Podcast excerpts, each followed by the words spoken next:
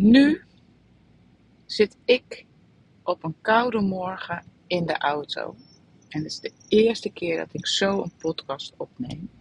Het is uh, 9 over 9. Wat een mooie tijd.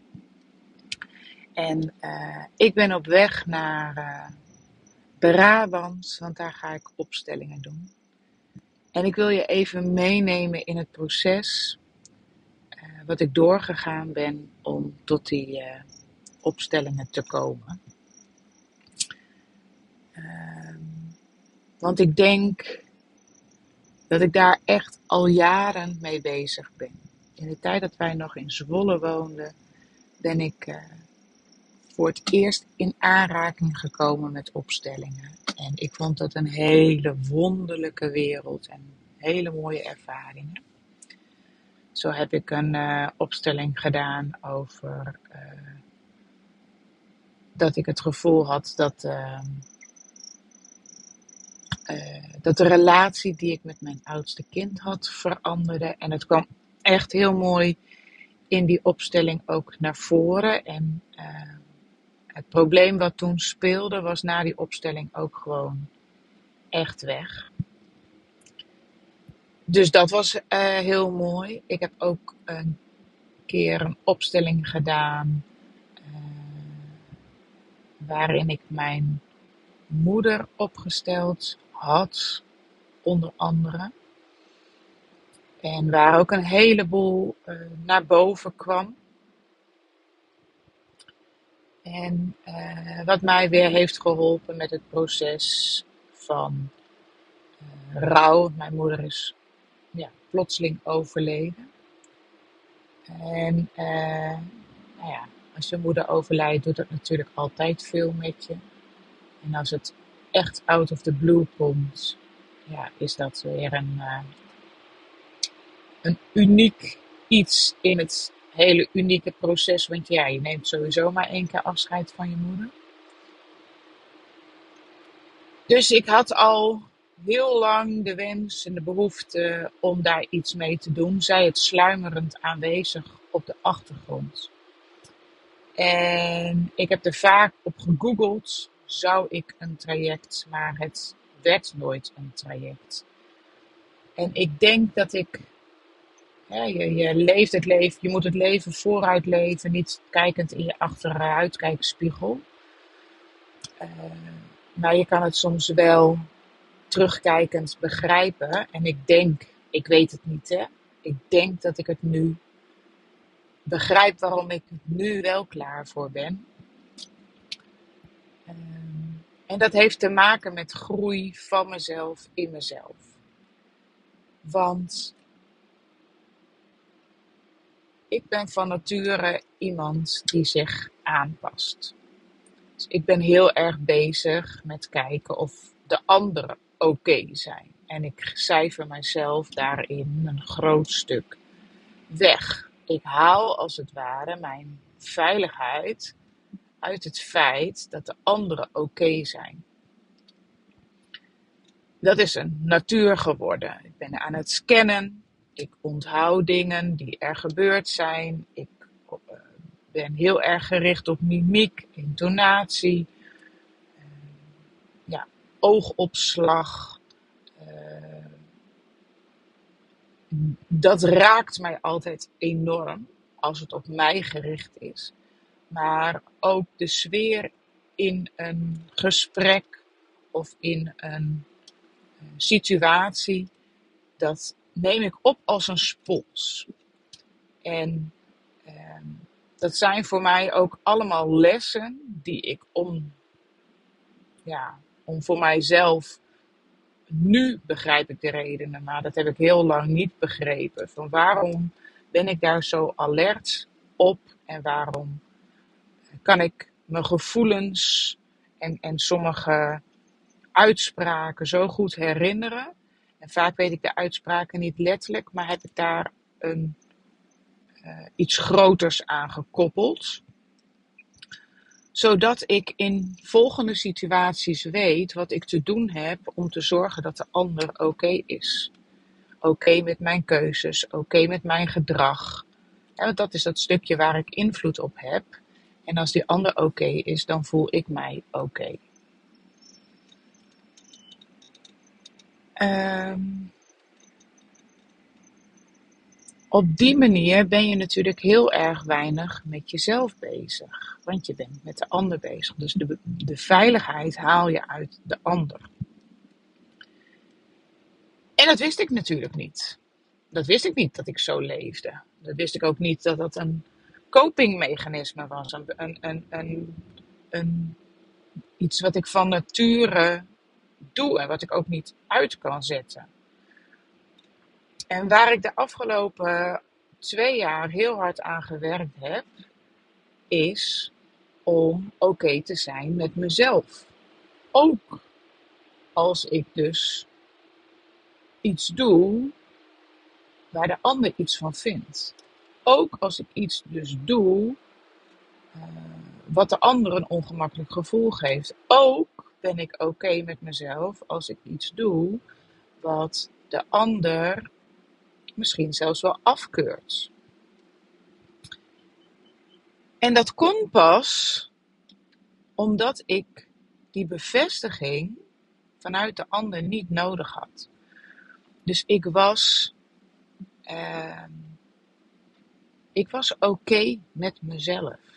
Ik had een stukje veiligheid in mezelf vergroot.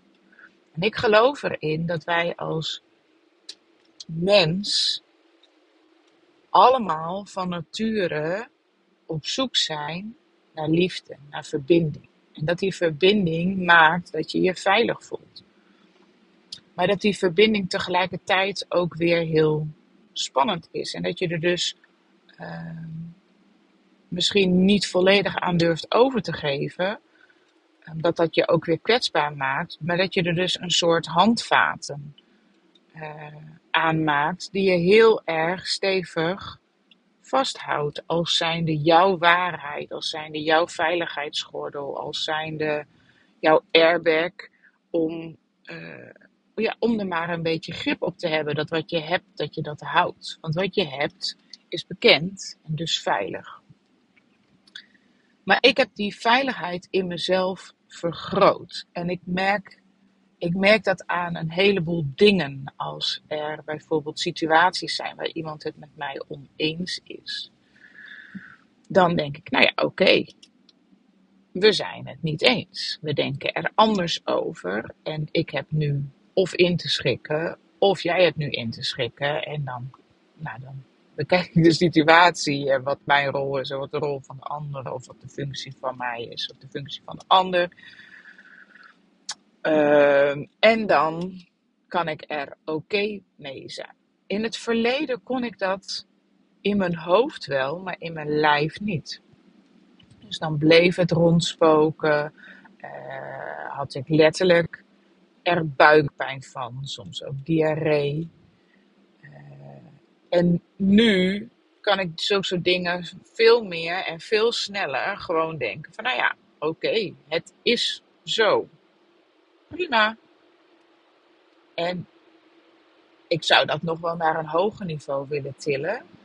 Maar uh, ik voel me er, ik word er niet zo ontzettend onzeker meer van dat ik nou ja, bij wijze van het leven niet meer zie zitten. Nou, dat is dat wel heel erg extreem gezegd. Maar goed, dat gevoel uh, van ik ben nog steeds oké, dat was ik dan in het verleden echt wel een tijdje kwijt. Andere voorbeelden zijn dat als mensen, hè, mensen kunnen soms opmerkingen maken die best heel scherp zijn. En ik denk dat iedereen dat wel herkent, dat dat als een mes uh, in je snijdt. En dat heb ik nog steeds. Ik word nog steeds geraakt. Zij het wel veel minder. Want ik kan het veel meer herkennen als zijnde, ja, maar dit is, dit gaat niet per se over mij. Dit gaat over, uh, net zo goed over jou. En het gaat misschien over de relatie die wij onderling hebben. Maar um, Het is niet dat ik nu mezelf moet verlaten en dat ik mezelf nu helemaal moet veranderen om die relatie goed te houden. En misschien is deze relatie inderdaad gewoon wel op de verkeerde fundamenten gebouwd. En mogen we dat nu gaan onderzoeken? ja, in het verleden was dat echt totaal niet. En ik, heb, ik ben zo blij en ik ben zo dankbaar dat ik die groei heb gemaakt. Uh, en dat ik ook aan mezelf durf toe te geven dat ik mezelf en mijn leven en mijn relaties misschien wel te veel op verkeerde fundamenten die ik daar zelf heb neergelegd. Hè? Omdat dat dus mijn, uh, ja, mijn noodzaak tot veiligheid was. Dat ik dus hele fundamenten heb gebouwd op verkeerde relaties. Namelijk relaties waarin ik mij veel te afhankelijk opstelde van, uh, van wat een ander belangrijk vond. En ik heb die veiligheid in mezelf vergroot. Ik kan, ik zou kunnen zeggen dat ik een heel stuk volwassener ben gevoel, geworden in emotionele beleving. Dat ik een heel stuk volwassener ben geworden in hoe ik de wereld ervaar. En dat daardoor ik ook veel meer in staat ben om grotere stappen te gaan nemen. Want het weten dat het zo werkt, dat ik zo werk, en misschien ook wel min of meer begrijpen waar het vandaan komt, eh, maakt ook dat de wens steeds groter is geworden dat ik het eh, anders wil doen. Dat ik patronen die ik heb ingeslepen, overtuigingen die ik daaruit heb gevormd, dat ik die ook los wil laten. En dat ik daar misschien wel een stapje sneller in wil werken dan hoe het tot nu toe is gegaan. Want tot nu toe was het altijd heel eng als dingen gingen veranderen. Uh, zeker als dat kwam door mij, want dan was ik echt een heel stuk van mijn veiligheid kwijt. En uh,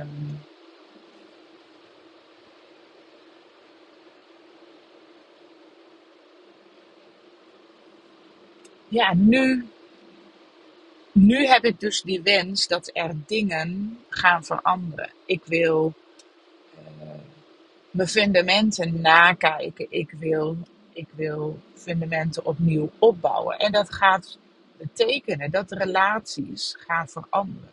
Dat ik misschien ook wel uh, mijn kernwaarden nu ik die stevigheid en die, en die veiligheid heb, dat ik misschien ook wel weer opnieuw naar mijn kernwaarden uh, zal moeten gaan kijken. Zo van, en kloppen ze nog wel voor mij?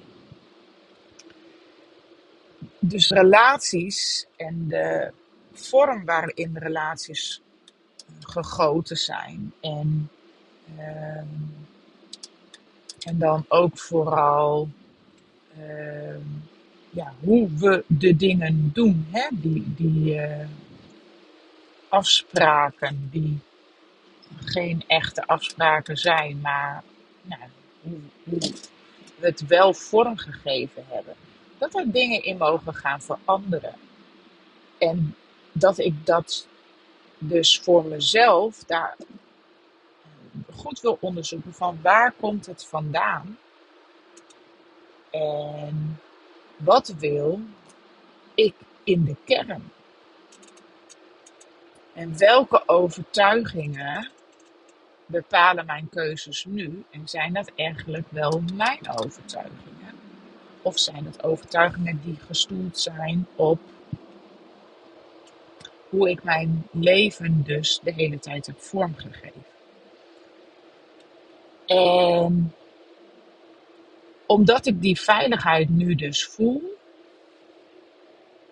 ben ik klaar om die stappen aan te gaan? Ben ik klaar om dat te gaan ontdekken? En ik heb afgelopen maanden bij 365 dagen succesvol een, uh, de Miracle Roadmap gedaan. En elke week kregen we daar een soort zin waar een soort meditatie omheen was gebouwd. Heel kort, heel krachtig. En de allereerste zin was: Alles gebeurt met een reden en dient mij. En als je er zo naar kijkt, zo naar kan kijken, ehm, dan ben je veel minder een slachtoffer en heb je veel meer grip op de situatie. En dat is eigenlijk wat er de laatste jaren bij mij aan omslag is gebeurd. In het verleden dacht ik, ja, nou, het is nou eenmaal zo. En hier heb ik, hebben we voor gekozen. En dit zijn de consequenties die ik moet dragen. En uh, ja, het, het, het, gaat nog wel veranderen, misschien. Uh, ik moet hier ook maar tevreden mee zijn. En ook heel erg de schuld buiten mezelf leggen. Uh, de, de, de uitdagingen die de kinderen hadden, de scholen die daar niet op aansloten. En nu, nu ben ik veel meer van, ja, weet je, het is, het is allemaal gewoon. Ik heb het laten gebeuren. En ik heb daar keuzes in gemaakt. En daar kan ik met spijt op terugkijken. Ik kan daarbij zeggen, met de wijsheid van nu zou ik het anders doen. Maar ja, je, dat is met de wijsheid van nu. Maar ik voel me er steeds minder slachtoffer over. Eh, het heeft mij nu tot het punt van frustratie, of het punt van wijsheid, of het punt van uh, weer regie nemen in mijn eigen leven uh, gebracht, dat ik wel het aan ben gaan pakken. En er kunnen tal van redenen zijn waarom dat hiervoor niet lukte. Hè? Hiervoor, de kinderen waren kleiner. Eh, de, uh, ik had uh, lange tijd natuurlijk gewoon ook kinderen aan huis. Ik had veel situaties die op te, op, opgelost moeten worden, moesten worden. Ik heb veel te lange tijd, veel te veel aan de organisatorische uitdagingen van het hebben van drie kinderen veel te veel uh, in mijn eentje op mijn schouders uh, genomen. Zonder um, voor ruimte en tijd te zorgen om weer bij te tanken. Ja, dus de, en, en misschien zijn er geldzorgen, misschien zijn er medische zorgen. Je, dat, dat staat dan even misschien bovenaan de prioriteitenlijst. Voordat, in ieder geval zo ging het bij mij, voordat je dat punt bereikt uh, van oké, zo liggen de kaarten nu al een tijdje. Ik ga er nu eens naar kijken. Uh, want speel ik dit spel wel zoals ik het wil spelen? En bij mij is dat gewoon heel geleidelijk gegaan. En ik heb net geprobeerd uit te leggen dat ik denk dat dat allemaal met een reden is gebeurd. Dat als het te vroeg, als ik te vroeg te groots met die kaarten was gaan veranderen, dat ik het spel zelf niet meer begreep, omdat er dan zoveel uh, ging veranderen. Ja, dat ik dat dat ik de schuld en de consequenties van mijn stappen dan misschien niet kon dragen. Want zo voelt het nu dat ik groot genoeg ben, wijs genoeg, stevig genoeg, veilig genoeg, oké genoeg, men met de keuzes die ik maak, die gaan gevolgen hebben, die gaan consequenties hebben. De stappen die ik ga zetten, dat, dat gaat verandering brengen in mezelf, maar daarmee dus ook voor iedereen om mij heen. In mijn werk, in mijn relatie, in mijn gezin. En uh, ja, dat gaat misschien wel schuren. Daar gaat misschien commentaar op komen. Daar, gaan, uh, uh, daar gaat reactie op komen. En dat gaat misschien niet allemaal gevolgen hebben die heel zonnig en fijn en leuk zijn. Misschien. Misschien wel, hè? Dat weet ik niet. Maar ik ben er in elk geval klaar voor. Ik voel me genoeg mezelf om te zeggen: ja, hé. Hey, en toch doe ik het. Dus ja. Dus nu onderweg naar Brabant om een traject van opstellingen te gaan doen omdat ik het dus wil onderzoeken. Ja, hoe zijn mijn patronen tot stand gekomen en hoe kan ik dat vanaf de bodem anders op gaan bouwen en uh, daarbij echt blijven voelen en afstemmen op wat wil ik, hoe wil ik het, wat vind ik belangrijk, wat geeft mij dat, dat, dat basisgevoel van alles is oké. En uh, hier kan ik uh, een fijn en gelukkig en, en vooral ook een leven op voortbouwen waarin ik kan brengen wat ik te brengen heb. Want ook dat is de laatste tijd gegroeid. Dat ik steeds meer geloof dat ik een heleboel te brengen heb. Tot zover deze podcast. En uh, nou, heel erg bedankt voor het luisteren.